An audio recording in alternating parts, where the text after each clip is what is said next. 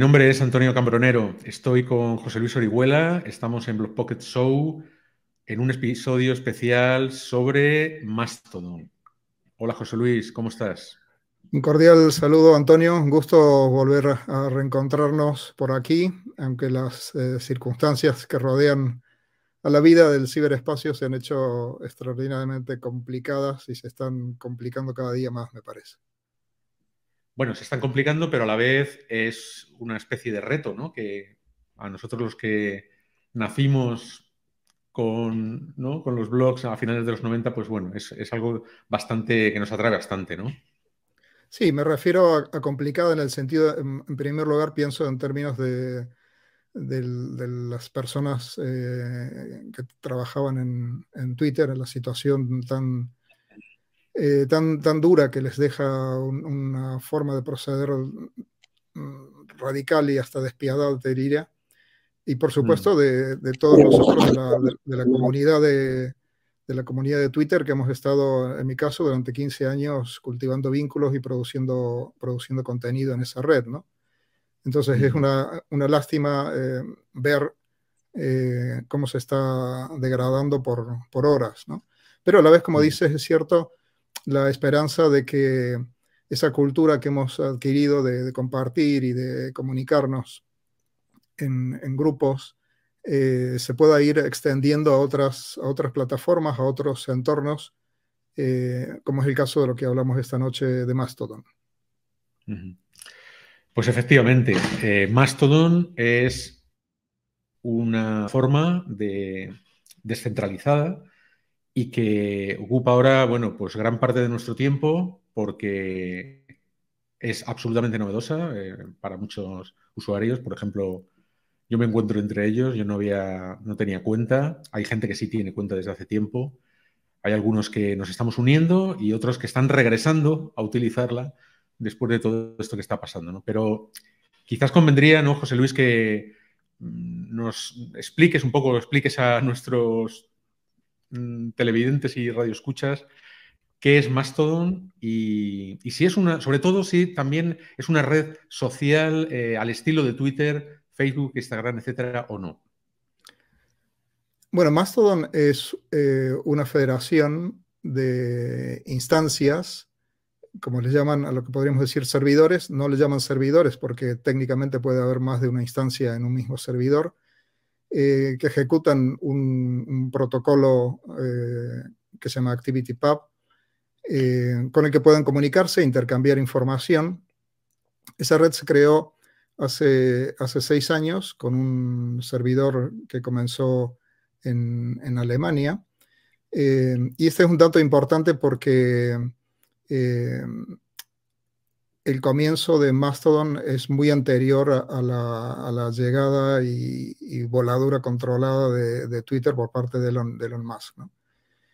Eh, esa federación lo que hace es gestionar eh, una plataforma descentralizada o distribuida de microblogging eh, y forma parte a su vez de una federación mayor que se llama Fediverso, en la que hay otras plataformas dedicadas, por ejemplo, a compartir fotografías, el equivalente a, Instagram, Pixel Feed, por ejemplo, o el equivalente a YouTube, PeerTube. Es decir, un conjunto de plataformas de desarrollo de estas actividades que hacemos llamadas habitualmente eh, web social o web 2.0, pero con, el, eh, con la característica de que, se trata de desarrollos realizados por la comunidad de software libre. Es decir, no son redes que utilicen un software propietario ni están centralizadas en una compañía, sino que precisamente son robustas en la medida en que esa, e, ese carácter, digamos así, federal y, autónomo de cada uno de los nodos eh, permite una resiliencia espectacular de este tipo de, de este tipo de redes. Yo también soy, soy nuevo, aunque llevaba tiempo leyendo e investigando acerca de, Mastodon antes de abrir mi cuenta. Confieso que he tenido una, inmersión en los últimos 10 días desde eh, que abrí la cuenta.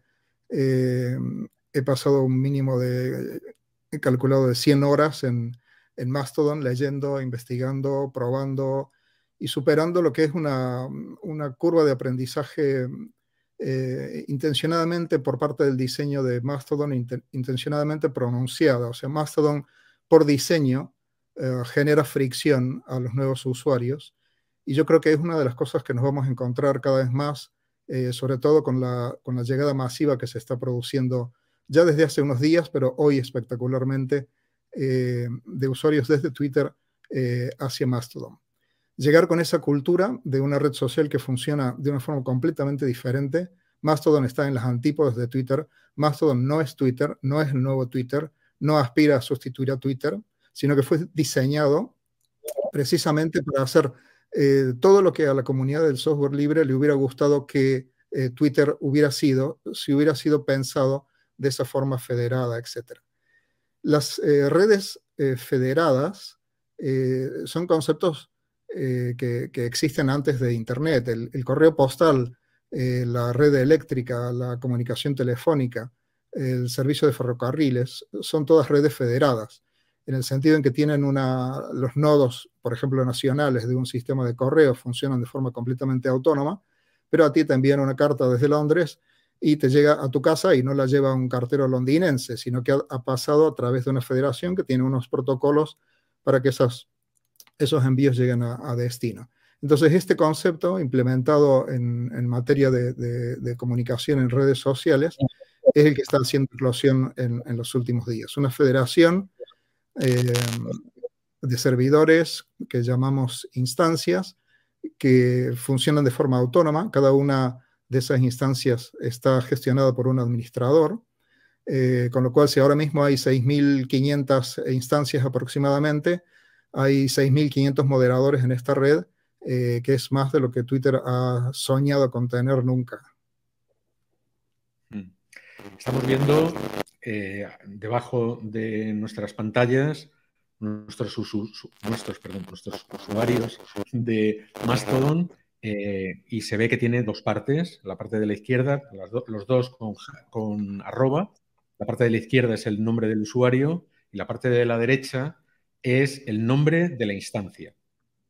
Correcto. Eh, aprender, aprender este, aprender este primer, eh, este primer concepto es, importante porque eh, cambia la forma en la que se comunican ah, públicamente eh, nuestras identidades en, esta, en, esta, federación.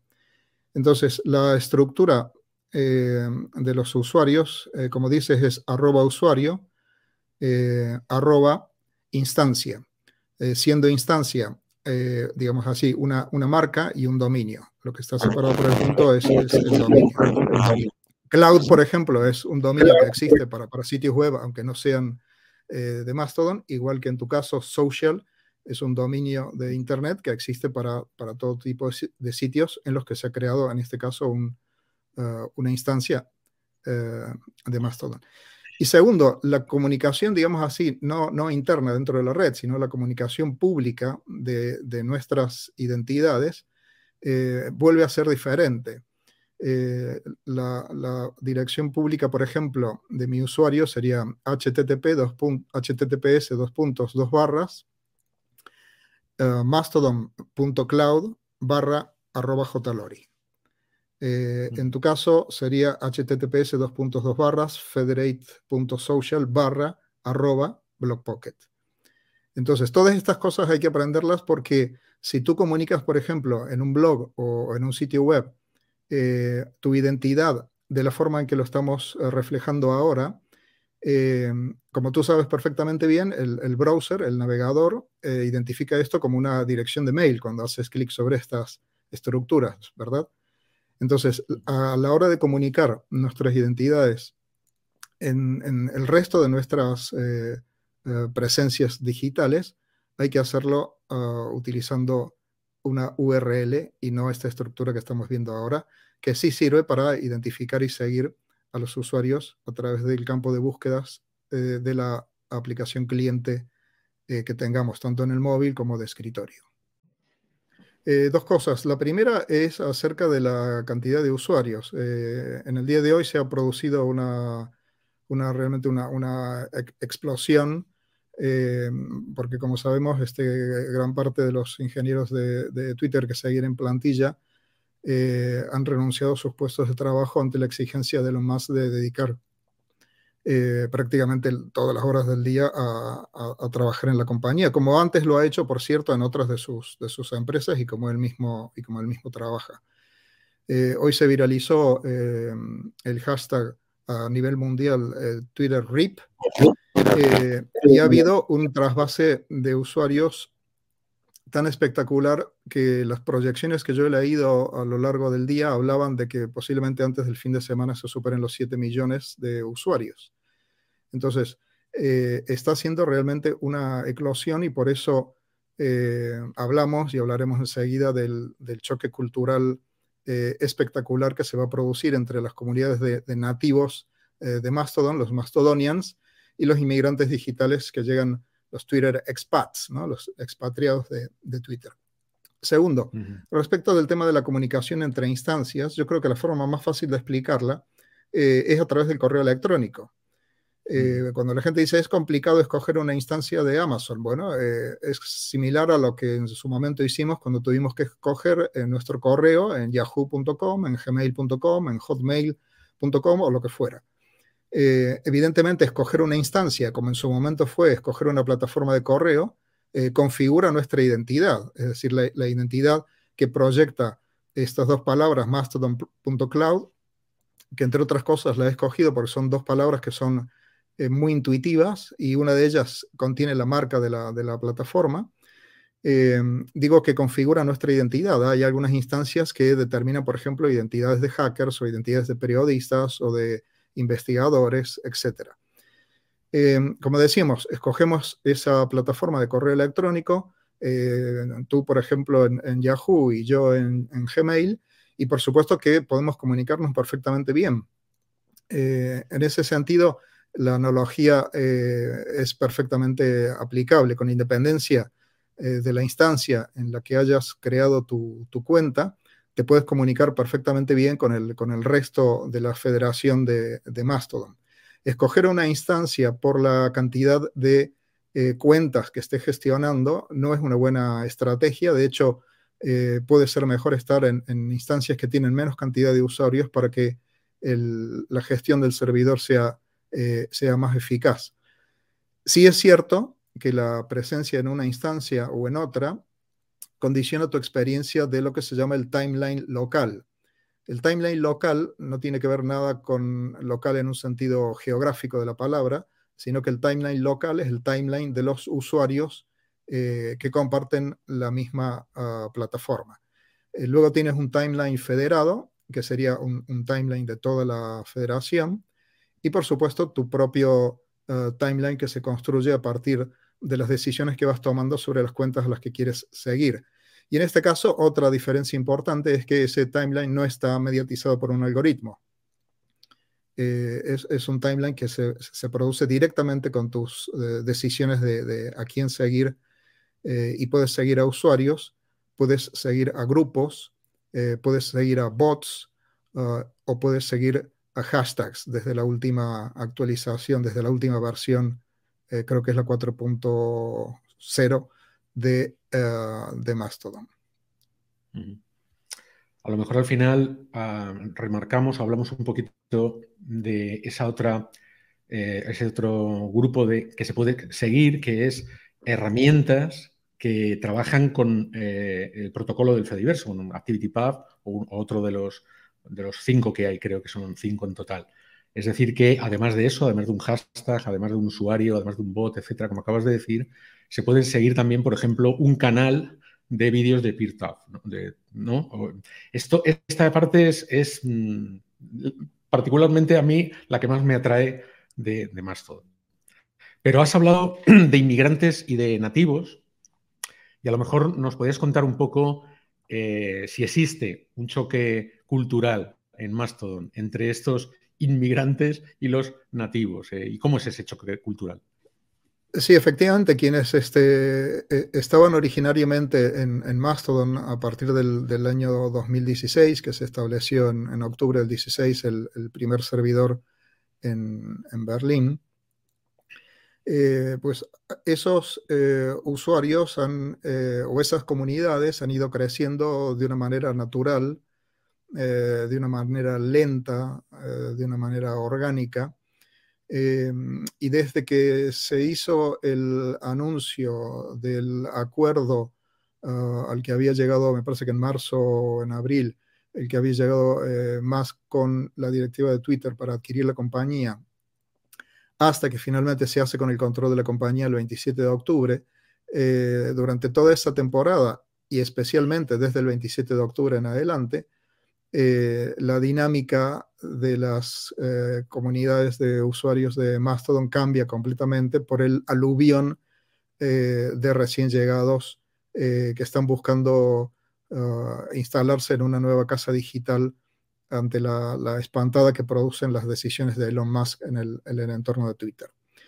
Entonces allí lo que se produce eh, es eh, un gran choque cultural eh, entre la cultura típica de las comunidades de software libre con la cultura ah, de Internet que traen aquellos usuarios que fueron, digamos así, alfabetizados digitalmente en los entornos de las grandes eh, corporaciones, de las grandes tecnológicas, de la Internet comercial, etc. Eh, gente que estaba buscando la viralización, gente que estaba buscando ah, aumentar a toda costa la cantidad de seguidores, conversaciones eh, banales, un altísimo nivel de hostilidad, etc. Y todo eso es lo que Mastodon ha estado diseñando, ha estado construyendo para evitar. Mastodon es por diseño antiviral. Eh, en Mastodon las conversaciones acerca de Twitter están saturando a los, a los, eh, a los nativos. Eh, los hashtags birdside, um, Twitter migration, uh, Twitter expats, etc., empiezan a saturar el, el, timeline y las conversaciones porque precisamente uno de los primeros temas de conversación de los recién llegados versa acerca de la otra plataforma, precisamente la plataforma de la que eh, eh, Mastodon en toda su historia ha estado intentando eh, distinguirse. Es anti-intuitiva y antiviral por diseño. Todas las cosas que los usuarios encuentran como dificultades, todas las cosas que los usuarios nuevos perciben como curvas altas de aprendizaje, las cosas que perciben como ineficiencias, ¿por qué no puedo hacer una búsqueda general eh, sobre todo la, federación. Eh, ¿Por qué no puedo saber cuáles son los hashtags dominantes en toda la conversación de la federación y no solamente en mi instancia? Eh, ¿Por qué es tan difícil seguir a otros usuarios? tengo que copiar el usuario que estamos viendo ahora aquí, pegarlo en el campo de búsquedas y recién podré seguir al usuario en cuestión o, pegar y, cortar y pegar su URL, por ejemplo. Entonces digo, todas esas eh, experiencias que producen frustración a un usuario que cree que hay una ventanilla única para entrar a, Mastodon y resulta que no, porque hay que insistir que Mastodon no es una red social, es una federación eh, de instancias, eh, cada una de las cuales tiene sus propias reglas de juego, su propio administrador, sus propios bloqueos respecto de otras instancias dentro de esa red, etc. Entonces digo que hay una, eh, una sensación de frustración muy alta de los usuarios que llegan pensando en que eh, Mastodon es el nuevo Twitter y cosas por el estilo que a veces de forma un poco irresponsable la prensa difunde, el nuevo Mastodon o el, nuevo Twitter o el futuro de Twitter. Y esto no tiene absolutamente nada que ver con eso. Es una comunidad refractaria a todas las prácticas que hemos aprendido ah, a lo largo, en mi caso, de los últimos 15 años en Twitter, por ejemplo. Eh, esas comunidades, por ejemplo, mm, son muy cuidadosas a la hora de compartir enlaces.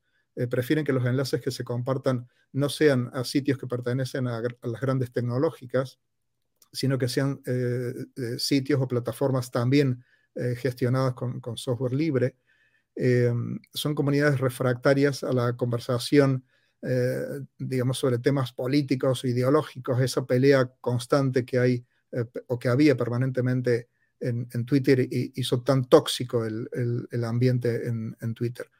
Aquí lo que vas a encontrar eh, como nuevo usuario son eh, comunidades mucho más focalizadas, una conversación, entre comillas, más seria, más enfocada, em, con menos tontería, mm, en, el que los usuarios realmente están intentando aportar valor y, generar conversaciones interesantes muy lejos de la cultura de memes y de ocurrencias que, hemos tenido en, los últimos años, especialmente en, Twitter. Entonces, eso es lo que produce, digo, un, choque muy, muy grande, un choque que está ya modificando todo el ecosistema digital, no solamente entre estas dos redes, sino imagínate eh, todos los medios de comunicación, los periodistas, las instituciones, los gobiernos y las empresas que apostaron tan fuerte en los últimos años por construir identidades y comunidades eh, en, Twitter, imagínate el, riesgo en el que están ahora mismo, digamos, esas inversiones en tiempo y en generación de contenido ante una red que no sabemos exactamente lo que va a pasar eh, ni esta noche, ni, ni, mañana, ni la semana que viene, porque es una gran incógnita la razón por la cual eh, Elon Musk eh, invierte 40 mil millones de dólares en esta operación y la gestiona de la forma en que la está, en que la está gestionando. Yo insisto en que eh, no hay que intentar reconstruir en Mastodon ni la cultura, ni las comunidades, ni el tipo de conversaciones, ni el tipo de seguidores, ni nada de lo que tenías en Twitter. Hay que empezar de nuevo. Entiendo que es una inclinación lógica buscar a tus a tus eh, colegas o tus amigos dentro de las nuevas redes a las que llegas, pero aquí hay que estar abierto a, la riqueza extraordinaria que van a encontrar en, Mastodon de comunidades que son totalmente distintas. Em, a mí me ha llamado, por ejemplo, poderosamente la atención como profesor e investigador universitario, eh, la masiva eh, llegada de las comunidades científicas a Mastodon, o sea, los listados de investigadores, de académicos, de doctorandos, eh, de cada una de las disciplinas que te puedas imaginar, eh, son realmente extraordinarios. Eso nos está mostrando eh, que han encontrado allí un, sitio amigable para mantener conversaciones productivas acerca de sus propios intereses sin estar permanentemente siendo infiltrados por el algoritmo o por conversaciones que son completamente irrelevantes. El usuario de Twitter se va a encontrar también con que no puede hacer retweets comentados. Y esa también es una decisión de diseño es una decisión de diseño para eh, eh, evitar la sobreexposición, eh, incluso el acoso que se produce sobre ciertos usuarios cuando comentamos el, retweet de forma irónica o de forma hipercrítica, etc. Entonces, si uno está dispuesto a asumir curvas de aprendizaje muy pronunciadas, que son las que exige entender cómo funciona técnicamente y sobre todo cómo funciona culturalmente este tipo de redes, eh, la satisfacción es enorme porque como decías efectivamente Antonio al comienzo, la sensación que estamos teniendo eh, los, viejos rockeros de Internet, eh, los que empezamos como en nuestro caso con, con Usenet, con Gopher, antes de la web, en los comienzos de la web, cuando empezamos con los blogs, incluso cuando empezamos con Twitter, esa sensación de estar generando, estar habitando un, espacio nuevo, un espacio en el que de nuevo se puede eh, respirar con más tranquilidad, que no hay un ambiente tan hostil, tan tóxico, em, que podemos centrarnos en lo que realmente nos interesa compartir y no solamente en soltar la primera ocurrencia en busca del, trending topic, em, es realmente eh, emocionante. Yo hace mucho tiempo no sentía en Internet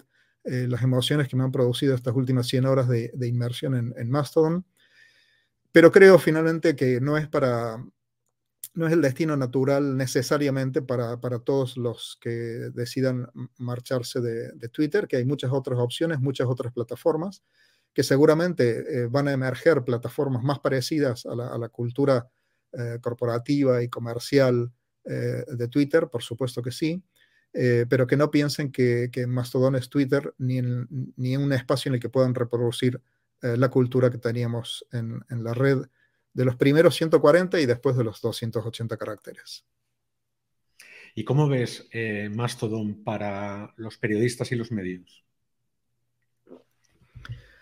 Bueno, eh, hay que ver que estas comunidades del software libre y específicamente la comunidad que hay en torno a, o las comunidades que hay en torno a Mastodon son refractarias inicialmente refractarias respecto de las prácticas en Internet que extendieron los periodistas, el, clickbait y eh, buscar enlaces hacia, o buscar hits a través de enlaces en los que te contaban a que no sabe quién es la nueva novia de Cristiano Ronaldo para que hicieras clic en el enlace y generar tráfico hacia un sitio que lo comercializaba con publicidad que entorpecía tu navegación y que luego tuvimos que poner estos botones para las cookies.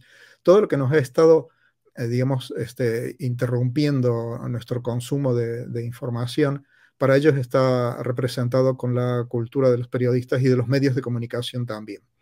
Evidentemente, ni todos los periodistas ni todos los medios de comunicación eh, pueden ser tan injustamente metidos dentro de la misma bolsa, eh, pero evidentemente eh, parte de ese choque cultural, entre otros sectores, enfrenta a las comunidades de nativos de Mastodon con un tipo de inmigrantes muy específicos que son los periodistas y los medios de comunicación.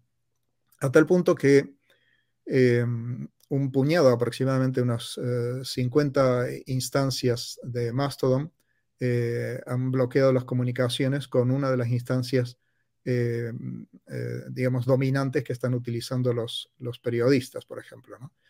Entonces, esto me lleva a pensar en que el, futuro desarrollo de, de, Mastodon, no solamente respecto a esta comunidad, sino cuando empiecen a desembarcar las comunidades de tipo más corporativo, más institucional, más gubernamental, etcétera, eh, la tendencia seguramente, porque la arquitectura y el software eh, de Mastodon lo permiten, es que se vayan creando islas en las que no todas las instancias estén conectadas con toda la federación, sino que haya archipiélagos que conectan entre sí eh, porque tienen afinidades o porque entienden que eso es importante para ellos. Y esto va a ser perfectamente posible y perfectamente razonable que ocurra. No todo el mundo, de hecho, no todo el mundo ahora mismo está conectado con su instancia a la federación de, instancias eh, que representa eh, Mastodon. Hay instancias en las que pueden, por ejemplo, interactuar un, grupo de amigos pequeño o que pueden interactuar entre dos instancias.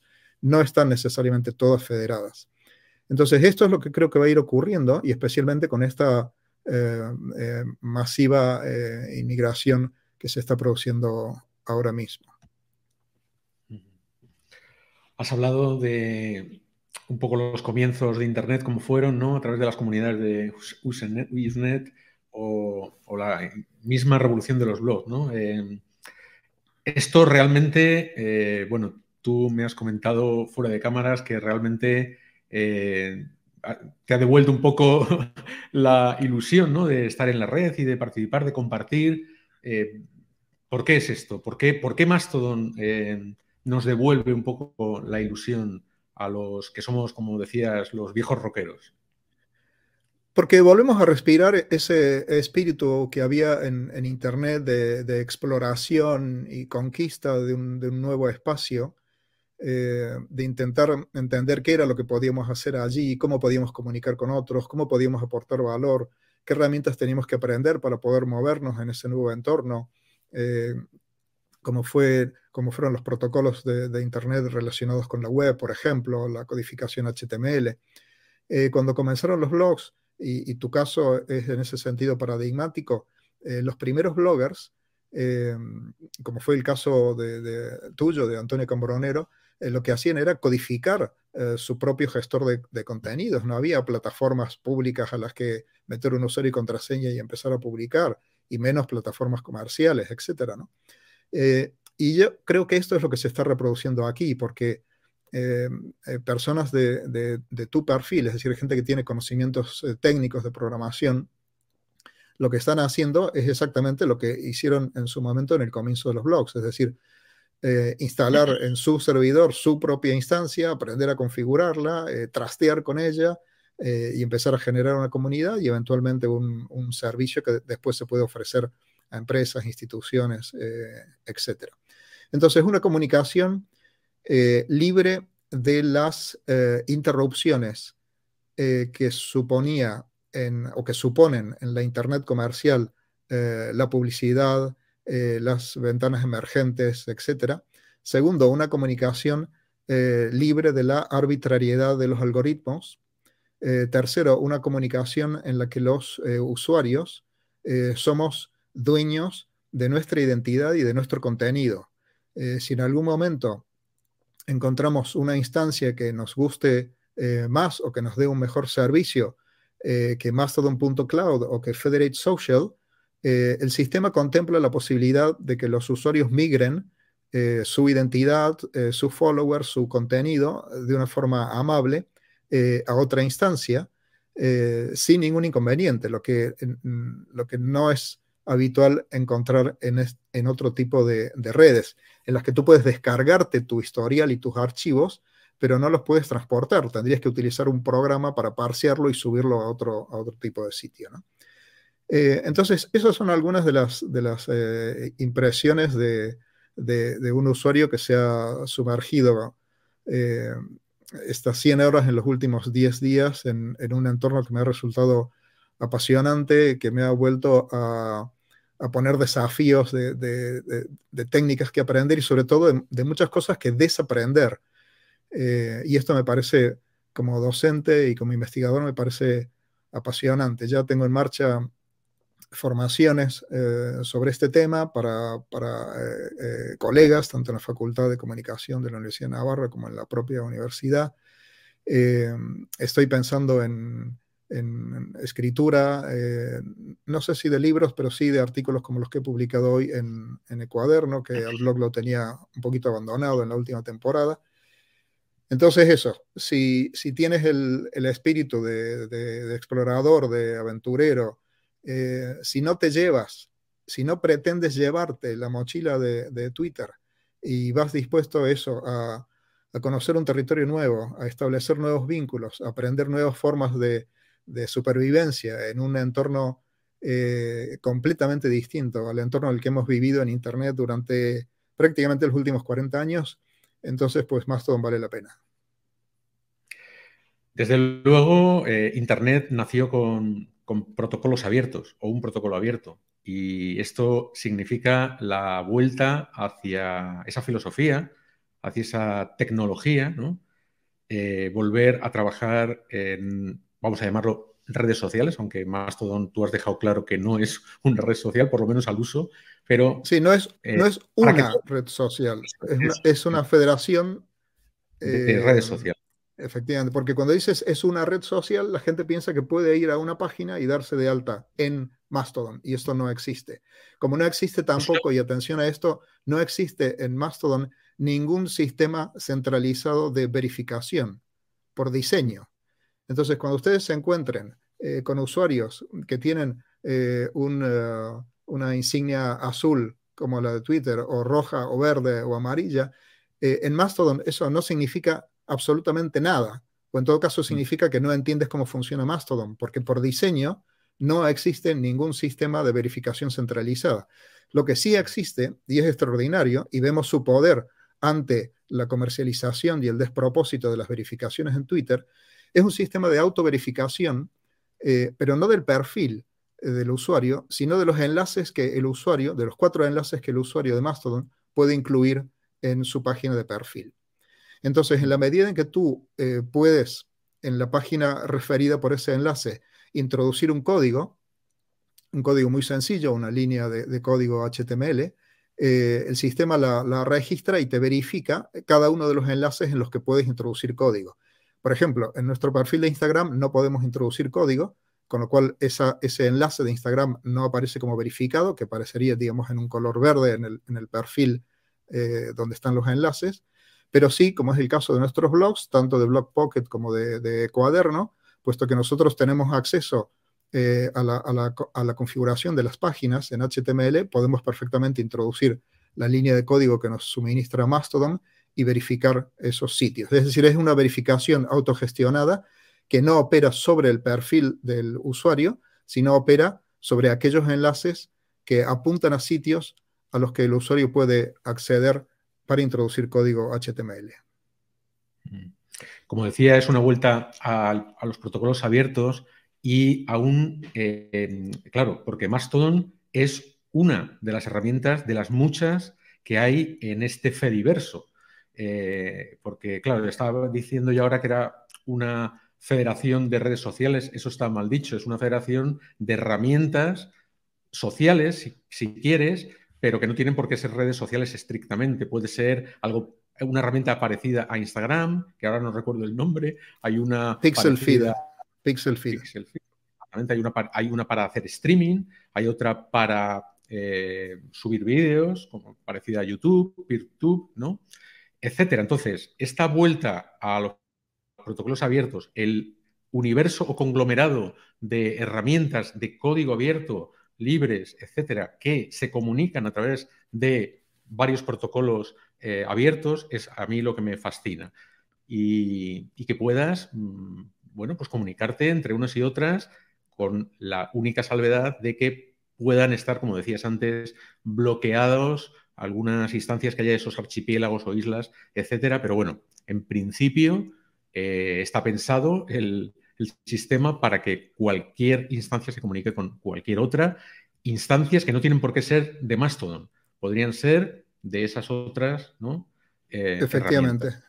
Efectivamente, son parte, digamos, de las, de las dificultades de cómo nos ocurrió con los blogs, ¿no? Que era un blog roll, eh, que era un trackback.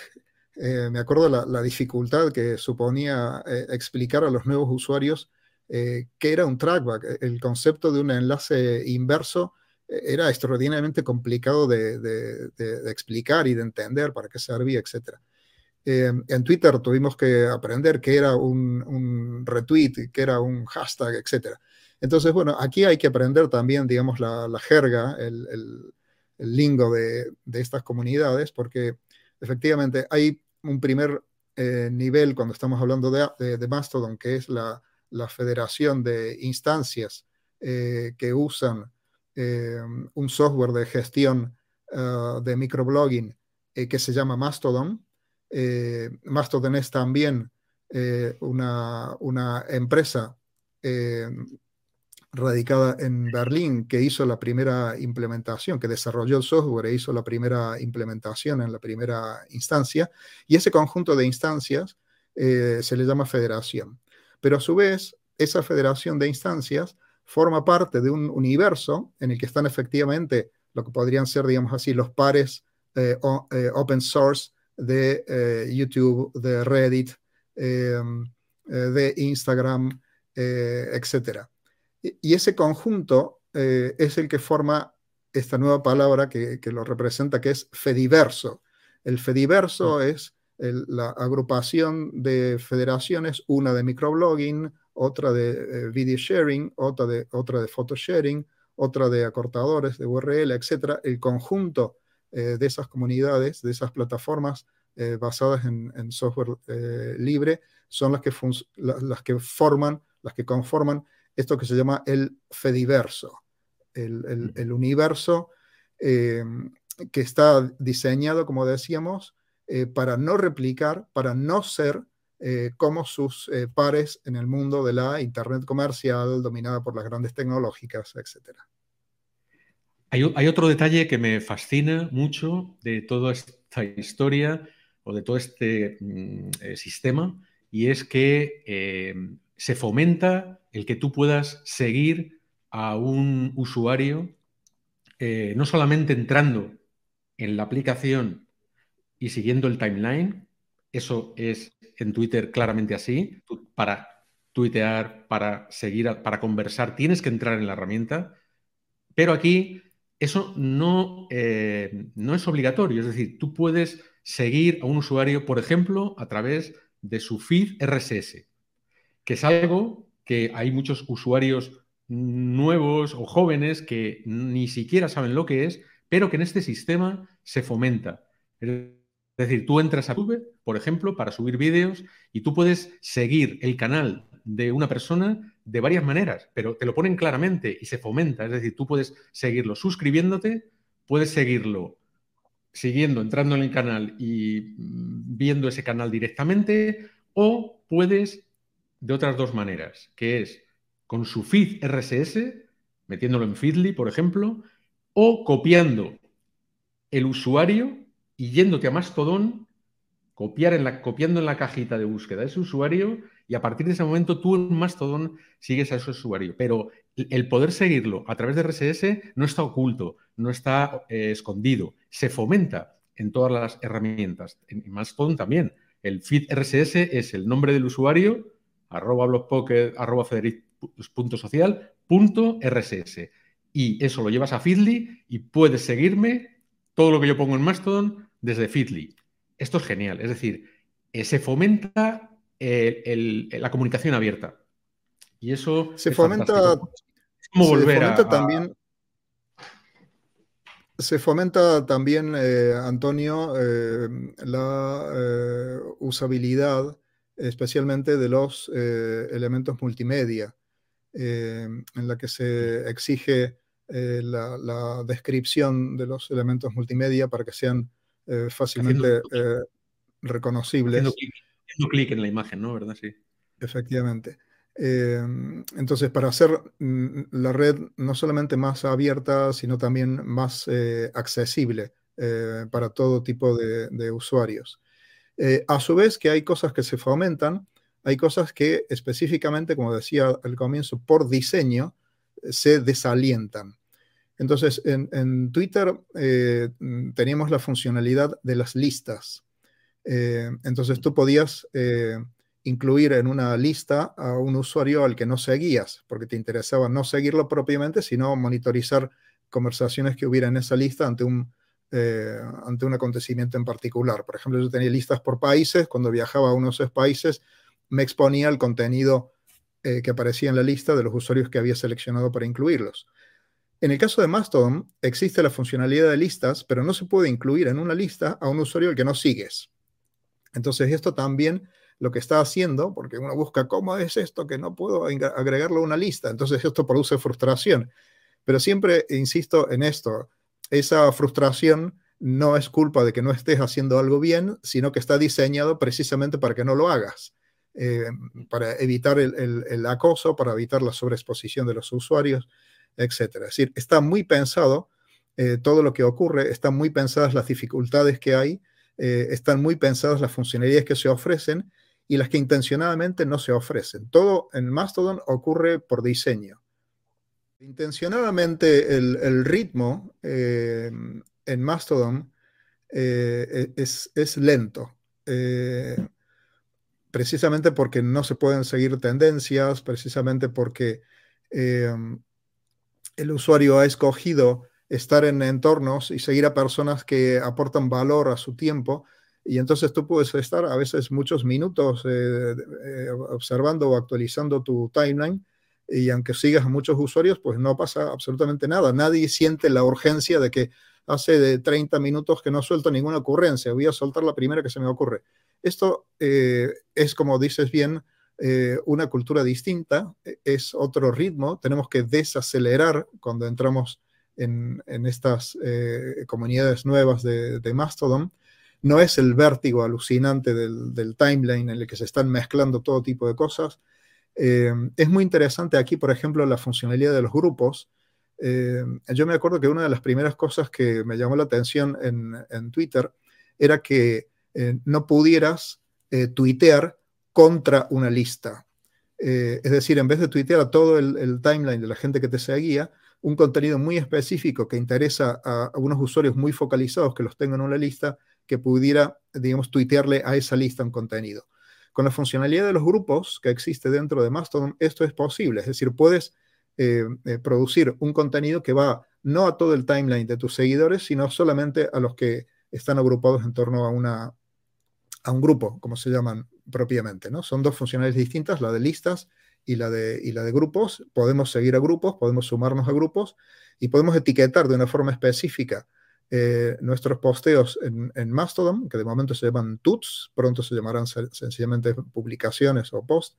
Podemos etiquetarlos adecuadamente para que sean, eh, digamos, recogidos por el grupo en cuestión, que a su vez los redifunde a sus eh, usuarios o a sus seguidores. Una funcionalidad muy interesante para focalizar conversaciones y evitar la dispersión que tenemos en, las redes, digamos, más abiertas.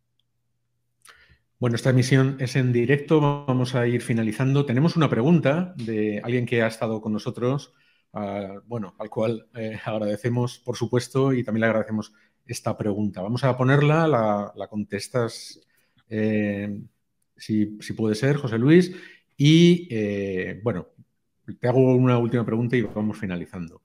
Eh, pondremos en la descripción del vídeo, este vídeo quedará colgado en YouTube, pondremos la descripción de ese post que has publicado hoy en Ecuaderno. y, también lo tendremos como podcast, naturalmente, en las eh, plataformas de podcasting más populares. Ah, la pregunta es de José Miguel Pérez Gaudio. ¿Hay algo que ya desde tu propia experiencia como usuario piensas que Mastodon podría mejorar? No, la verdad es que me parece que eh, estoy ahora mismo en una, en una, fase en la que me voy a dar mm, eh, mucho tiempo de, experimentar, de, estudiar la cultura de esta plataforma antes de atreverme a, sugerir eh, algún tipo de cambio. Es cierto que hay funcionalidades mm, de las que me gustaría poder disponer y no porque las arrastre de Twitter, sino porque veo que en el entorno de Mastodon serían interesantes.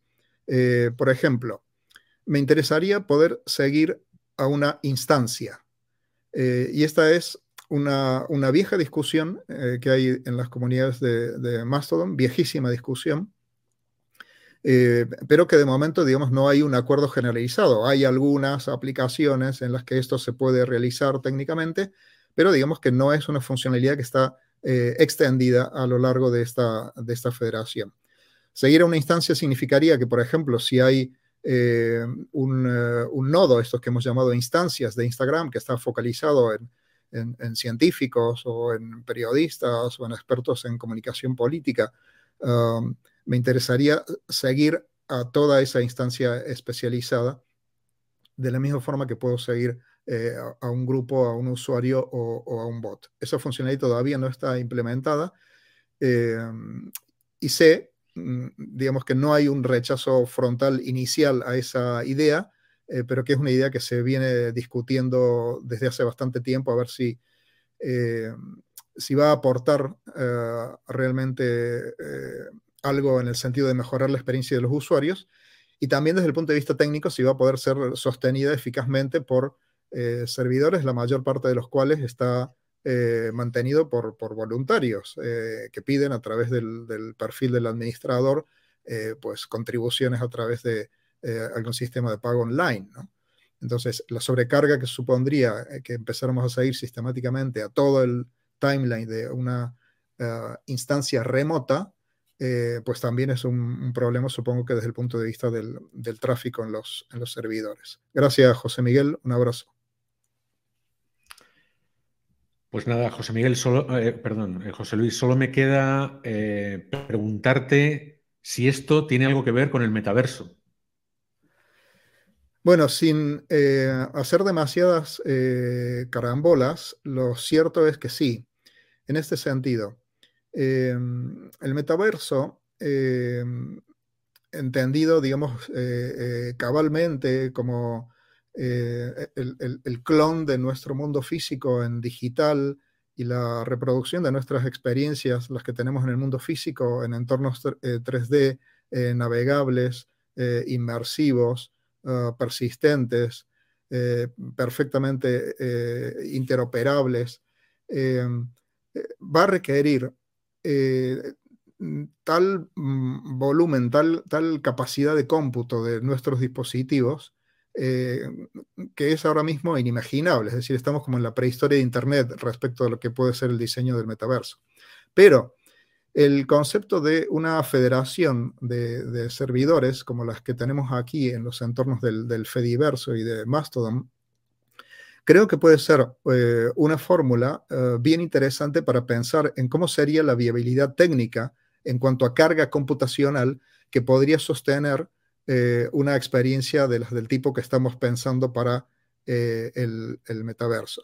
Estamos demasiado concentrados en gafas de realidad virtual eh, y, guantes, pero lo cierto es que la, estructura de lo que vaya a ser la, red que, que, soporte ese tipo de experiencias inmersivas en, en, tiempo real, sostenibles, interoperables, es decir, que permitan que lo que obtenemos en términos de identidad, en términos de resultado, en términos de ganancias, de puntos o de premios en un nodo del metaverso, como si fuera, por ejemplo, un entorno de un videojuego, lo podemos trasladar, lo podemos transportar cuando vamos a otro entorno distinto del metaverso y podemos eh, transportar nuestra identidad, nuestras ganancias, nuestros premios y todo lo que conlleva incluso los, eh, los eh, dispositivos que hayamos ido, uh, skins que hayamos ido comprando para nuestro avatar. Hacer esto interoperable y hacer que nuestra experiencia de, espacios que se van renderizando en tiempo real sea efectiva, que no haya prácticamente latencia, eh, bueno, eso requiere una, potencia de, cálculo computacional tan espectacular que si no se realiza a través de eh, sistemas en los que se pueda federar prácticamente todos los dispositivos computacionales que tenemos y los que hay a nuestro alrededor, en nuestra casa, en nuestra oficina, veo realmente complicado que ese sueño de, vivir en, un mundo que es un gemelo digital de nuestro pueda, pueda llegar más o menos pronto. Pues nada, perfecto. nuestros canales de Mastodon mm, los tenemos ahí abajo. Eh, ahí estamos, pues bueno, participando. Yo no llevo 100 horas, pero llevo ya casi 48. Eh, desde luego, en el canal de Mastodon de José Luis, pues puedes, eh, si estás en Mastodon y quieres seguirle, pues ahí está poniendo o publicando o tuteando, de momento se dice así, tuteando, eh, contenidos interesantes, tips muy interesantes sobre el Fediverso. Y en Pocket, pues bueno, empezaremos a, mover todo esto. Y seguimos de momento en Twitter, en, nuestros blogs, blogpocket.com y ecuaderno.com. Encantado de haber estado otra vez contigo en este programa especial de Blog Pocket Show, José Luis. Ha sido un placer como siempre. Igualmente, Antonio, un, gusto y, me alegro eh, por los dos y por todos los viejos eh, rockeros de Internet que estemos recuperando en estos días eh, parte de ese espíritu y de ese ambiente con el que comenzamos con tanta ilusión hace tantos años en, en la red. Muchas gracias, Antonio.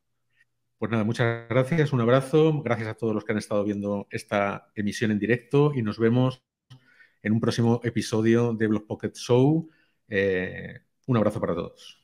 Hasta la próxima.